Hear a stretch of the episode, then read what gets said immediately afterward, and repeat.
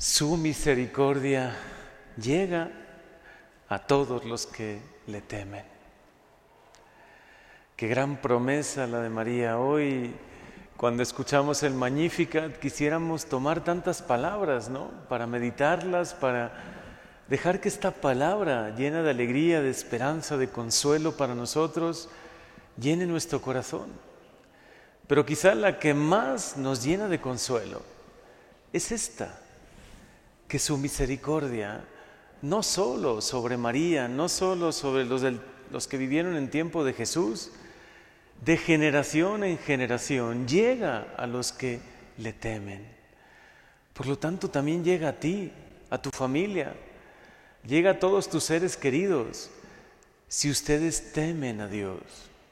El santo temor de Dios es una virtud muy importante y un don del Espíritu Santo. Quizá un poco olvidado hoy, ¿no? Si le preguntas a, no sé, a alguien, quizá algún conocido tuyo, ¿qué es el santo temor de Dios? No, pues tenerle un cierto temor a Dios. Eh, no sé, algunos dirán diferentes respuestas, ¿no? Pero es amar a Dios sobre todas las cosas. Eso es temer a Dios. Es ponerle en el primer lugar de nuestra vida, en el centro de nuestra vida. Y el santo temor no es tenerle miedo a Dios, es tener miedo a ofender a Dios, que hoy falta mucho, ¿no? ¿Cuánto se ha perdido el temor a ofender a Dios? ¿Con qué facilidad las personas lo ofenden reniegan de Él, dejan a veces su propia fe o su propia religión, o dicen que practicar la fe pues es de acuerdo a cada uno, ¿no? Hacen una religión a su medida, muchos hoy día. ¿Y los mandamientos de Dios dónde quedan, no? ¿Dónde queda el primer mandamiento de la ley de Dios? Amar a Dios sobre todas las cosas amarle con todo el corazón, con toda el alma, con todas las fuerzas.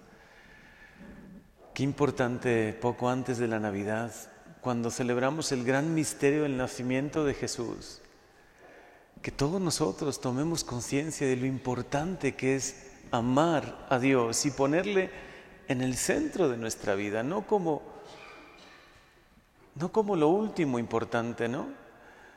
Algunos dicen, es que ya yo, ya no llegué a misa el domingo porque tuve reuniones familiares, tuve muchísimas cosas que hacer, tuve que atender a los nietos y luego pues ya se me hizo tarde, ya no pude asistir a misa, ¿no? Porque primero está todo lo demás y después asistir a misa el domingo. Entonces si alcanzo, a lo mejor llego a misa de 8 de la noche o si hay misa de 9, si hubiese misa de 10, ¿no? Algunos intentarían llegar a las 10 de la noche. No más bien tendría que ser al, al revés. Primero, vamos a misa juntos. Desde las 7 de la mañana hay misas, ¿no? 7 de la mañana, 9, 11, 1, 6, 8. Aquí hay muchas posibilidades. Pero yo por poner un ejemplo, y no quiero que ninguno se sienta mal por lo que estoy diciendo, es como un botón de muestra el que acabo de poner es que lo importante es amar a Dios sobre todas las cosas y amarle incluso por encima de mi familia. Primero Dios y luego mi familia. Van unidos, van de la mano, ¿no? Porque si uno ama a Dios, de verdad ama muchísimo a su familia y honra a sus padres y honra y ayuda a los que tiene cerca. Pero qué importante es que hoy entendamos esta palabra bellísima, llena de esperanza y de consuelo para nosotros.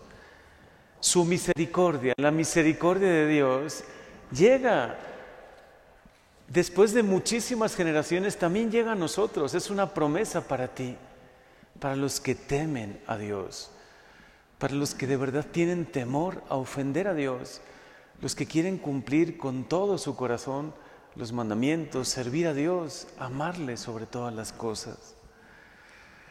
Dice el Salmo 127, que es uno de esos salmos más bellos que tiene la Biblia. Dichoso el que teme al Señor y sigue sus caminos. Y dice, porque comerás del fruto de tu trabajo, serás feliz y te irá bien. Me recuerda tanto ese pasaje de la escritura, ¿no?